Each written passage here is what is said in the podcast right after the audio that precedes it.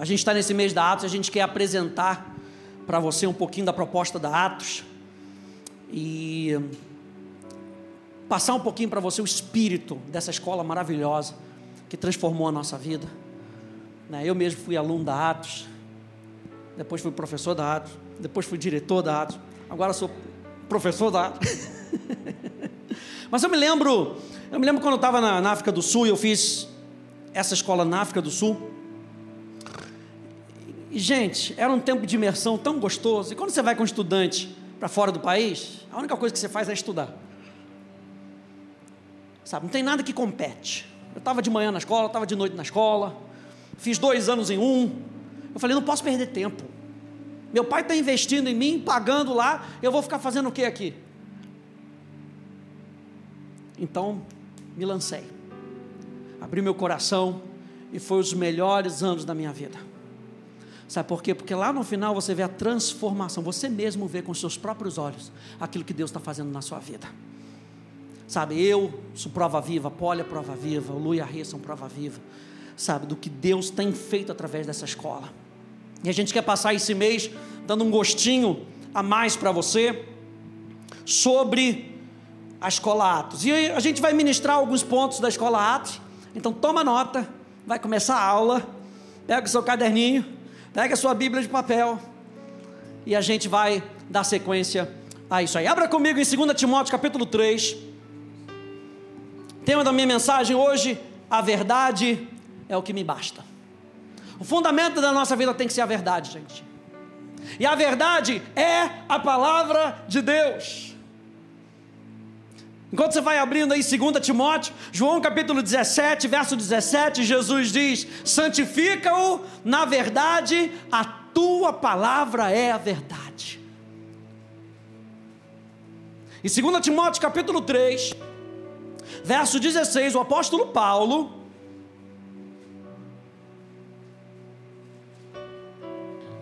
Ele dá uma instrução para o seu filho na fé. 2 Timóteo, capítulo 3, verso 16. E algo, gente, que a gente tem que manter assim, tem que manter em alta sempre na nossa vida. A palavra de Deus é a verdade. Você pode dizer isso comigo? A palavra de Deus, palavra de Deus é a verdade. Vira para duas pessoas e fala: acorda, irmão. A palavra de Deus é a verdade. A palavra de Deus é a verdade. Agora foi o um momento evangelístico seu, aleluia. Pastor sempre quis evangelizar, acabou de poder evangelizar para o irmão aí. A palavra de Deus é a verdade. 2 Coríntios capítulo 3, no verso 16. Hã? 2 Timóteo capítulo 3, verso 16, diz assim: toda a escritura é inspirada por Deus. Para aqui um momento toda a Escritura é inspirada. Toda a Escritura, Velho Testamento e Novo Testamento. Toda a Escritura é inspirada por Deus. Você sabe que o apóstolo Paulo, aqui, quando ele fala de toda a Escritura, eles não tinham o Novo Testamento ainda. O Novo Testamento ainda não tinha sido registrado. Ele está falando tudo aquilo que nós temos na nossa mão, que veio da parte de Deus. O apóstolo Pedro corrobora dizendo dos profetas que escreveram. Tudo isso que chegou na nossa mão e nós reconhecemos como sendo a verdade, é inspirado por Deus. A palavra inspirado aqui no grego, theopnestos, significa que é soprado por Deus. Ou seja, quando nós estamos lendo a palavra de Deus, preste atenção, você não está lendo um livro qualquer. Você está lendo um livro onde o autor está do seu lado. E esse autor explica para você a verdade. Esse autor te inspira. É por isso que me empolga falar sobre esse versículo porque toda vez que eu estou lendo a palavra de Deus, eu vejo, é a verdade. E se é a verdade, tem o sopro do Espírito. E presta atenção: o sopro do Espírito sempre gera vida. Ah, eu quero vida no meu relacionamento. Toda a Escritura é inspirada. Ah, eu quero vida nos meus negócios. Toda a Escritura é inspirada. A Bíblia é o modelo, a Bíblia é a fonte. E é por isso que nós somos apaixonados pela palavra de Deus. É por isso que na, na Atos e na Academia da Fé nós somos apaixonados pela palavra de Deus. E a instrução para a gente é: não se desvia nem para a esquerda, nem para a direita, fica com a palavra de Deus. E ele continua dizendo: olha só o que, que ele diz. Toda a escritura é inspirada por Deus e útil. E o apóstolo Paulo ainda deixa isso registrado, ele está falando: considera que aquilo que vem de Deus é útil para a sua vida. Entenda que aquilo que você está ouvindo aqui nessa noite é útil para a sua vida. Entenda que tem valor para você. Abra o seu coração nessa noite para você entender que aquilo que Deus vai falar com você nessa noite tem valor e você vai poder aplicar agora, você vai poder aplicar amanhã, você vai poder aplicar e trazer milagre para a sua vida. Eu creio, eu vivo, eu experimento, eu quero, eu busco. O Lu estava lendo Mateus capítulo 6, verso 33. Busque em primeiro lugar a palavra buscar ali no grego zeteo significa buscar até encontrar. O que você está procurando para a sua vida? Eu quero dizer que a palavra de Deus é a resposta, e ela tem a resposta para aquilo que você está procurando. Então entenda nessa noite que toda a escritura é inspirada por Deus e útil. E ele complementa: útil para quê, pastor? Para o ensino para repreensão, para correção, para educação na justiça, verso 17, a fim de quê? Esse a fim de que é primordial nesses versículos, com a finalidade. Para que, que eu preciso do ensino, da repreensão, da correção, da educação na justiça? Para que o servo de Deus, meu Deus, para quem? O servo de Deus aquele que considera que a palavra de Deus é útil, aquele que considera que a palavra de Deus é a fonte da sua inspiração. Esse servo de Deus, para que ele seja perfeito, e a palavra perfeito aqui é a palavra maduro, para que ele amadureça. Quer amadurecer? Meu não, quero, quero ficar igual o, o Kiko grande com roupa de criança, com atitude de criança. Toda palavra vai te levar para o amadurecimento. Metade da palavra? Toda a palavra. Ela nos leva ao amadurecimento. A gente tem uma frase na Atos que a gente diz: é na maturidade que se vive o melhor. 2023, o ano da manifestação abundante na presença de Deus. É na maturidade que eu e você vamos experimentar o melhor. Talvez seu filho queira dirigir. Você daria o seu, o seu carro para o menino de 5 anos? Ele ainda não tem capacidade. Ele não sabe dos perigos ainda. Ele não sabe ainda avaliar o ponto cego. E quanto mais a gente vai amadurecendo, mais a gente vai crescendo em sabedoria. E quando a gente vai crescendo em sabedoria, a maturidade vai chegando. E aí a gente sabe reconhecer as armadilhas. A gente sabe ver o tempo bom e o tempo, quando o tempo ruim está chegando. É na maturidade que se viu melhor. E o apóstolo Paulo está falando toda a escritura é inspirada por Deus e ela é útil. Para quê? Para que você alcance maturidade. E ele completa dizendo: e esse servo de Deus seja perfeitamente habilitado para toda boa obra. Ou seja, não basta ser maduro, é ser maduro para toda boa obra. Por quê? Porque Deus está falando com o servo de Deus. Abra comigo em Oséias, por favor. Oséias. E o livro de Oséias,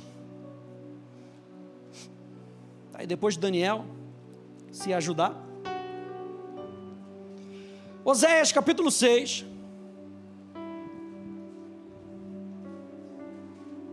Perdão, Oséias capítulo 4. Ele traz um alerta para os sacerdotes. O profeta Oséias traz um alerta para o povo de Israel. Oséias capítulo 4, no verso 6, diz assim: O meu povo está sendo destruído, pois lhe falta o conhecimento. E aí ele traz agora uma palavra para os sacerdotes que a gente pode aplicar espiritualmente para a nossa vida, pelo fato de vocês, sacerdotes, olha, Pedro diz que eu e você somos reis e sacerdotes. Para quê? Para que a gente mostre Jesus para esse mundo. E ele fala: vocês que são sacerdotes, vocês que deveriam estar mostrando Jesus para esse mundo, ele diz: pelo fato de vocês, sacerdotes, rejeitarem o conhecimento, também eu os rejeitarei, para que não sejam mais sacerdotes de, diante de mim, visto que se esqueceram da lei do seu Deus, visto que vocês se esqueceram da palavra de Deus. É um alerta para a gente, o clamor do nosso coração, aqui na Atos, na nossa escola bíblica de cristã de maturidade é com que você considere a palavra como sendo suficiente para você ter tudo aquilo que você precisa da parte de Deus. A verdade é o bastante para mim, para você. A verdade me basta.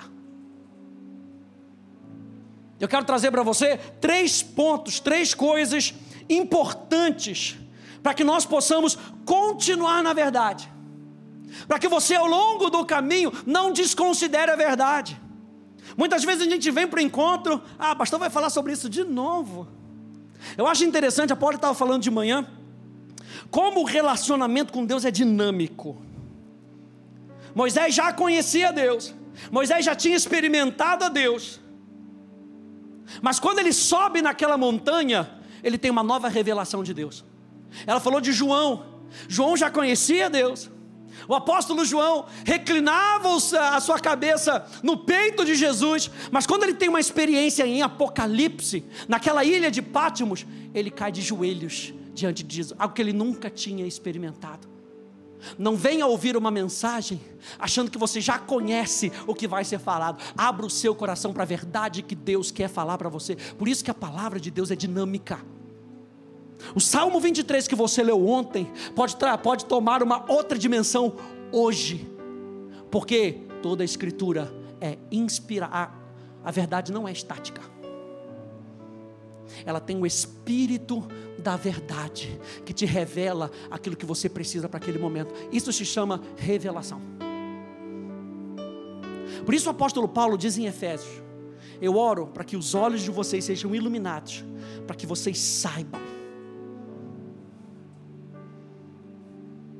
Primeira coisa que eu e você precisamos para manter a verdade em alta na nossa vida.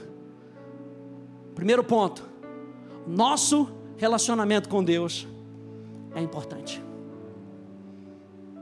Não desvalorize o seu relacionamento com Deus. Não tenha relacionamento com Deus de domingo a domingo. O seu relacionamento com Deus é o que vai trazer vida para o seu dia, é o que vai trazer vida para a sua semana, é o que vai trazer vida para a situação que você está. Conheça a pessoa de Deus. E aqui na Atos a gente tem uma matéria, logo uma das primeiras matérias, fundamento da fé. Porque fé não é uma fórmula mágica, gente. Fé está baseado no relacionamento. Hebreus capítulo 11, abra lá comigo, Hebreus capítulo 11.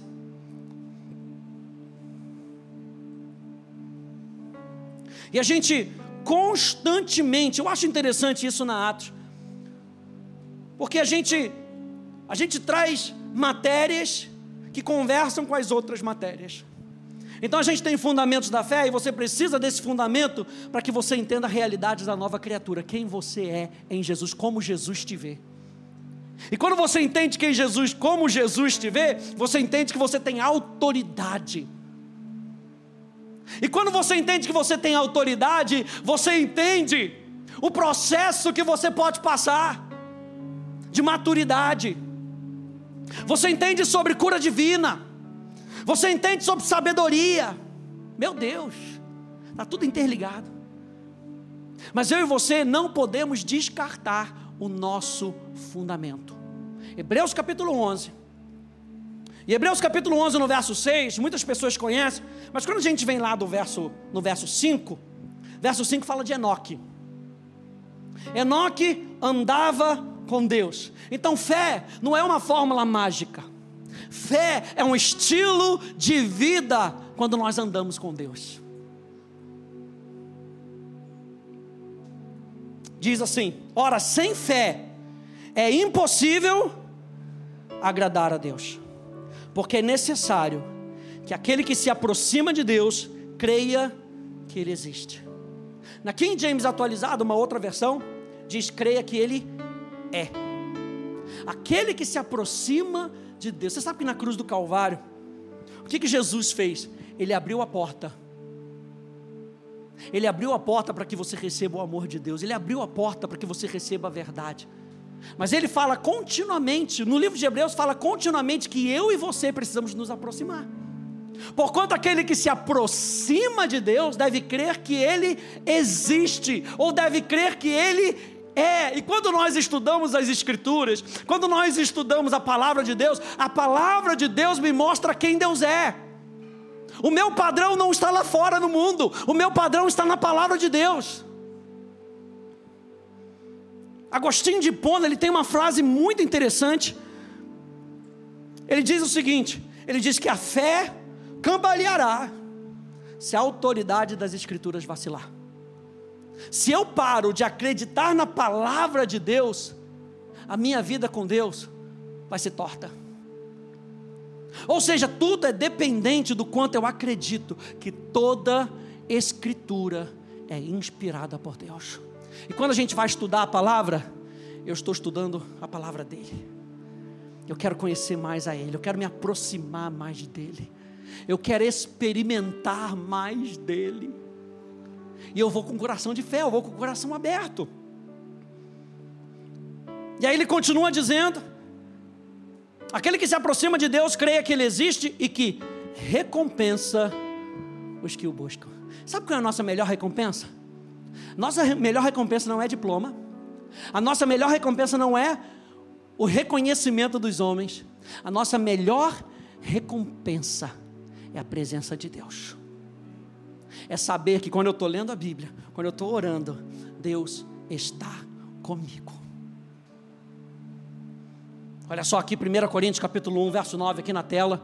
Diz: Fiel é Deus, pelo qual fostes chamados à comunhão do seu Filho Jesus Cristo, o nosso Senhor. Eu e você fomos chamados para comunhão com Jesus. E esse é o nosso convite. O nosso convite na Atos não é vem receber um diploma. O nosso convite é vem conhecer o Deus que quer ter comunhão com você. Vem conhecer essa plataforma. Vem conhecer esse fundamento. Onde Deus quer ter comunhão com você, pastor. Eu quero ter comunhão. Você não sabe. Deus quer ter mais comunhão com você do que você quer ter com Ele. O anseio que Deus quer com que você o conheça assim como Ele é. Olha só o que, que diz, 2 Coríntios, capítulo 13, verso 13, diz a graça do Senhor Jesus Cristo, o amor de Deus e a comunhão do Espírito Santo sejam com todos vocês. Eu acho interessante na Bíblia, se não me engano, na Bíblia a mensagem, que o finalzinho ali onde diz a comunhão do Espírito Santo é traduzido como e a profunda amizade do Espírito Santo seja com todos vocês. Jesus não quer com que você o conheça só porque você ouviu falar. Jesus quer que você o conheça porque você é frequentador na presença dEle. Você habita na presença dEle. Como é que eu me mantenho acreditando na verdade? Ao ouvindo os fundamentos que você, quando você vier fazer atos, você vai ouvir vez após vez, porque é uma escola. Então a gente ensina, ensina de novo, ensina de novo. Pastor, já ouvi, vou ouvir de novo, porque é a verdade, e a verdade me abençoa. Como é que eu continuo acreditando? Número um, eu acredito em Deus. Número dois, eu preciso conservar a minha confiança. Eu preciso conservar a confiança no que Deus disse. Quando eu creio na pessoa, aí sim, eu começo a acreditar na palavra que ele disse. E a mesma coisa, quando eu estou lendo a palavra, é a palavra de Deus. Porque eu creio nele. A Bíblia diz em Hebreus também que Abraão creu em Deus aliás, em Romanos. Abraão creu em Deus, e isso lhe foi imputado por justiça. Não é só porque ele creu numa promessa, porque ele creu em Deus. Você sabe que o nosso norte é a pessoa dele. O norte que nós estamos ministrando aqui, e nós vamos ministrar ao longo desse ano, é a pessoa de Jesus e aquilo que ele tem no seu coração para você. Ah, o meu convite para você é: vem descobrir.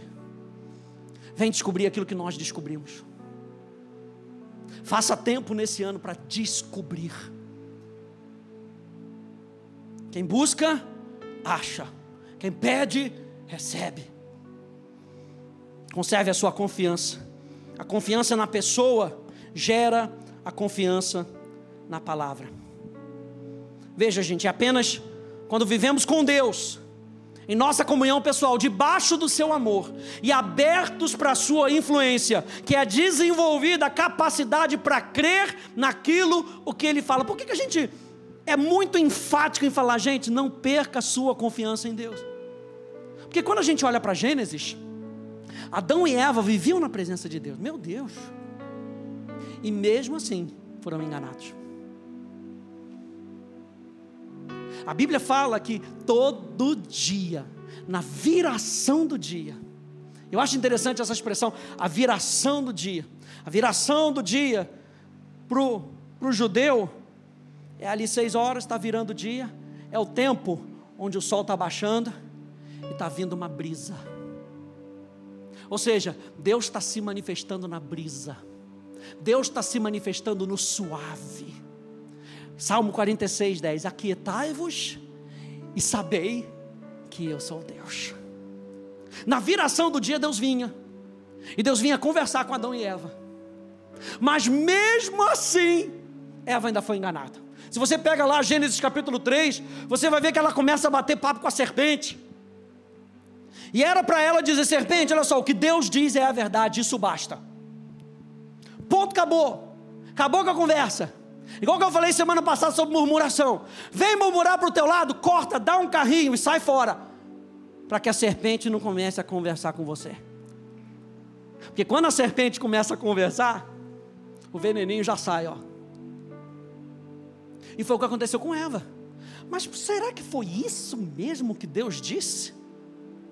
Será que foi isso mesmo que ele quis dizer? Será que você entendeu certo? Que é isso mesmo. Se você comer, você vai morrer. Aí outro dia, eu fui pegar uma. Eu tô, estou tô fazendo um curso, botando lá no meu blog, sobre bibliologia, sobre entender a palavra de Deus. E aí eu fui ver contradições, porque a Bíblia, quando você vai ler determinados textos, parece que ela tem umas contradições. Aí eu achei um site de não sei quantas contradições da Bíblia. Uma dessas era essa: justamente o que Satanás falou. Tá vendo? Ó, a Bíblia disse, Deus disse que se eles comessem do fruto, eles iriam morrer. Aí o, o, o rapaz do blog bota lá, e não morreram. Só que o rapaz do blog não entende da verdade. E não entendia que a vida estava dentro deles e que eles morreram de dentro para fora. O relacionamento com Deus foi cortado. Você lembra que depois que eles pecam, primeira coisa que Deus fala: Adão, cadê você? Mas peraí, Deus não é onisciente? Por que, que Deus pergunta, Adão, cadê você? Se Deus já sabia onde é que ele estava. Minha resposta é que Deus estava procurando aquele Adão que ele formou e não aquele Adão adulterado adulterado pelo pecado que tinha entrado na raça humana. Olha só, 2 Coríntios capítulo 11, no verso 3. Diz Mastemo, apóstolo Paulo dizendo, que assim como a serpente enganou a Eva com a sua astúcia. Já expliquei aqui, a palavra astúcia no grego ela tem o um sentido de alguém que está preparado para te enganar. Pensa. Pensa naquele esquema que a pessoa já vai conversar com você, já preparado para te passar a perna. Satanás está preparado para passar a perna na gente. E aí o apóstolo Paulo diz: então eu temo que isso ocorra com vocês também. Assim também como é sejam de alguma sorte corrompidos os vossos entendimentos e se apartem da simplicidade e da pureza que há em Cristo. O que Satanás quer é corromper a nossa visão de Deus. Por quê? Porque quando ele corrompe a nossa visão de quem Deus é, ele corrompe a nossa confiança na palavra. E se eu não creio mais na palavra, a minha fé já não consegue ter os resultados que ela deveria ter. Por isso eu e você precisamos continuamente, quando ouvir a palavra, ouvir, Senhor, está de acordo com a verdade? Os crentes de Bereia, pastor Ed sempre fala, não confia só porque eu estou dizendo não, vai checar na Bíblia. Checa na Bíblia para saber se é isso mesmo. Como os crentes de Bereia faziam com o apóstolo Paulo. Imagina, chegar aqui, e aí o pastor Hélio está pregando aqui, fala, pastor, só um momentinho que eu vou dar uma checada se o que o senhor está falando. Quem teria coragem? Os de Berete. Só um momentinho. Porque eu prefiro ficar com a palavra de Deus. Foi uma das coisas que Martinho Lutero, na reforma que ele fez, ele se levantou para dizer: a palavra de Deus é suficiente, não importa o que os homens digam, não importa a autoridade de qualquer homem, a palavra de Deus é o meu alicerce, é o que basta para a minha vida, é o suficiente para a minha vida. Abra lá comigo em 2 Pedro, por favor. Você está em Hebreus, vai um pouquinho mais para frente, 2 Pedro. Capítulo 3, no verso 16.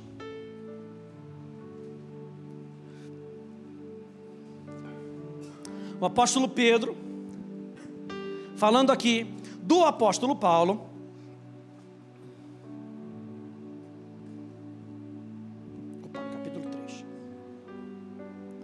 Falando aqui do apóstolo Paulo, e ele fala assim: ao falar a respeito desses assuntos, como de fato costuma fazer em todas as suas cartas, está falando da volta do Senhor ele diz: nelas há certas coisas difíceis de entender. Veja, que aqueles que não têm instrução e são instáveis deturparão.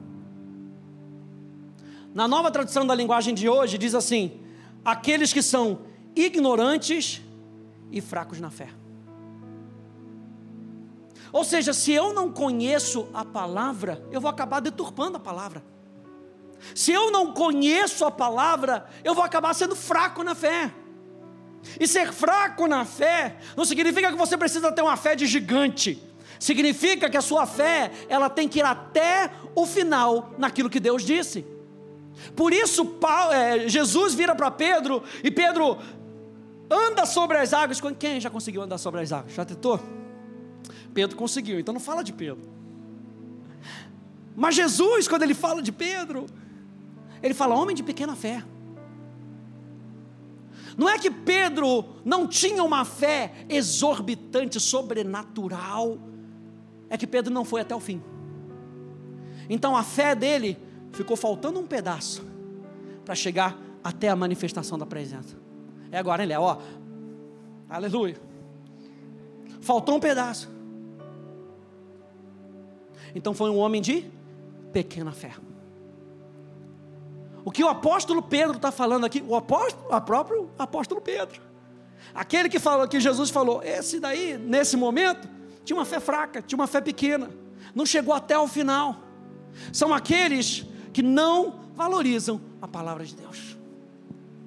Por isso eu e você, constantemente precisamos colocar a verdade dentro de nós e à frente de nós e dizer: a palavra de Deus é a verdade.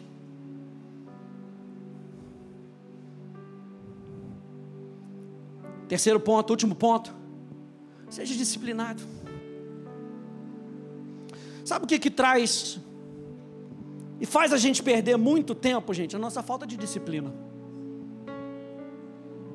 A gente começa estudando inglês, daqui a pouco para. É ou não é?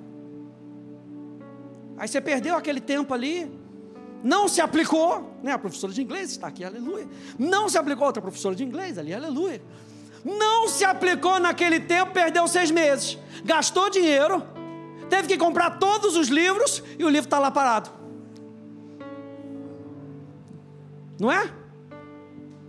Quantas vezes eu e você não somos, eu e você, aleluia, eu e você, não somos disciplinados naquilo que Deus nos pede, para que a gente vá até o final, sem desistir. Eu e você não somos daqueles que desistem. Eu e você vamos até o final. Sabe por quê? Porque nós temos o autor do livro com a gente.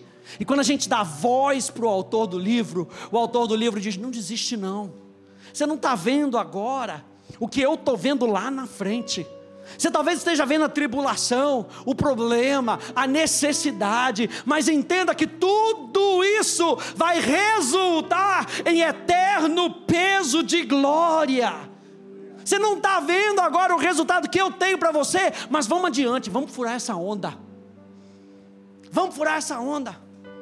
Não desista. Eu e você precisamos ser disciplinados. Não abra mão. Vá lá comigo em 1 Timóteo, volta aí um pouquinho. É dar trabalho, gente. Dá trabalho. 1 Timóteo capítulo 4.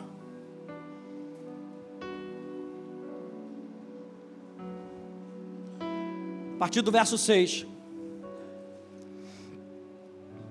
E o apóstolo Paulo, dando a sua indicação para o seu filho na fé, Timóteo, ele começa no capítulo, no capítulo 4 falando sobre a apostasia dos dias.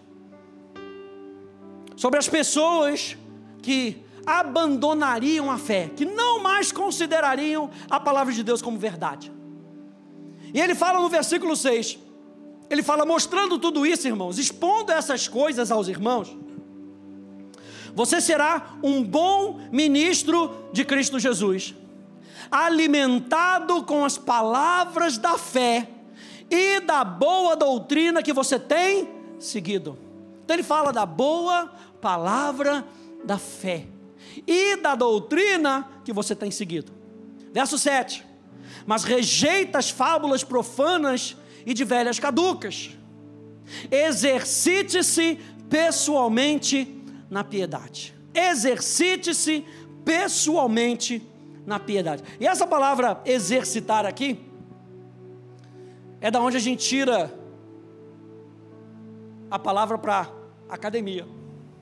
Sabe a academia de malhação lá que você paga e não vai? É basicamente essa palavra. Ele está falando, se esforça.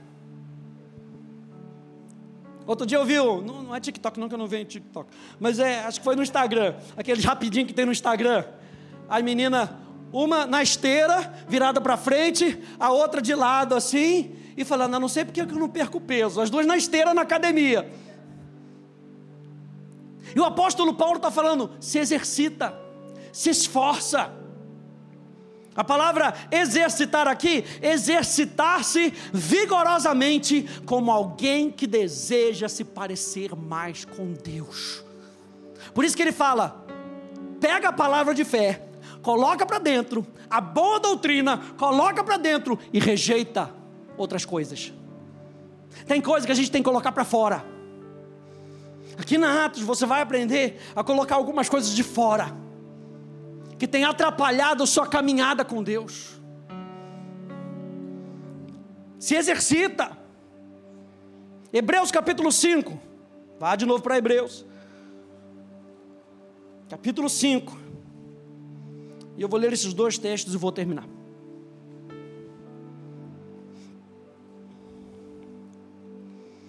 Hebreus capítulo 5, verso 14.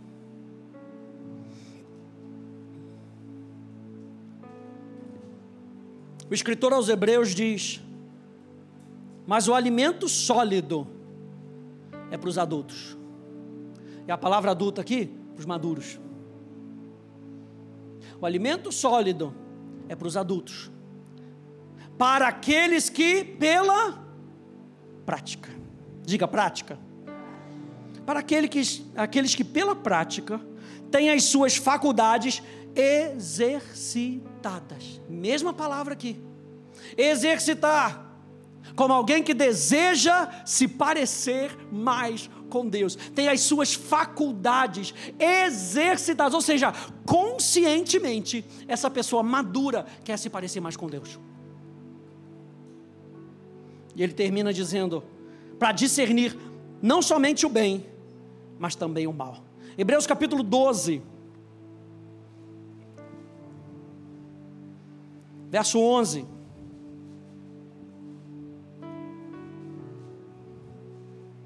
Hebreus capítulo 12, verso 11. Diz: na verdade, toda disciplina, ao ser aplicada, não parece ser motivo de alegria, é ou não é? Você vai fazer academia, quando você volta, volta torto, né? Consigo nem, nem subir a escada direito. Porque não parece motivo de alegria. Ah, para que, que eu vou fazer isso? Ah, para que, que eu vou fazer aquilo outro? Mas tem que ir para a igreja de novo. Ah, só domingo não basta. Mas agora tem, tem escola para ir. Mas toda a disciplina, no início, ao ser aplicada, não é ficando olhando assim para ao vento, não, ao ser aplicada, não parece ser motivo de alegria, mas de tristeza. Porém, mais tarde, diga mais tarde. Porém, mais tarde, produz fruto pacífico, ou seja, traz paz para a sua vida. Aos que têm sido por ela exercitados que, que ele traz? Fruto de justiça. E o fruto de justiça é um estilo de vida reto diante de Deus. E a gente aqui na igreja, gente, aqui na Atos, a gente quer te ajudar na sua caminhada com Deus. Esse ano nós declaramos que é um ano para a gente ir além.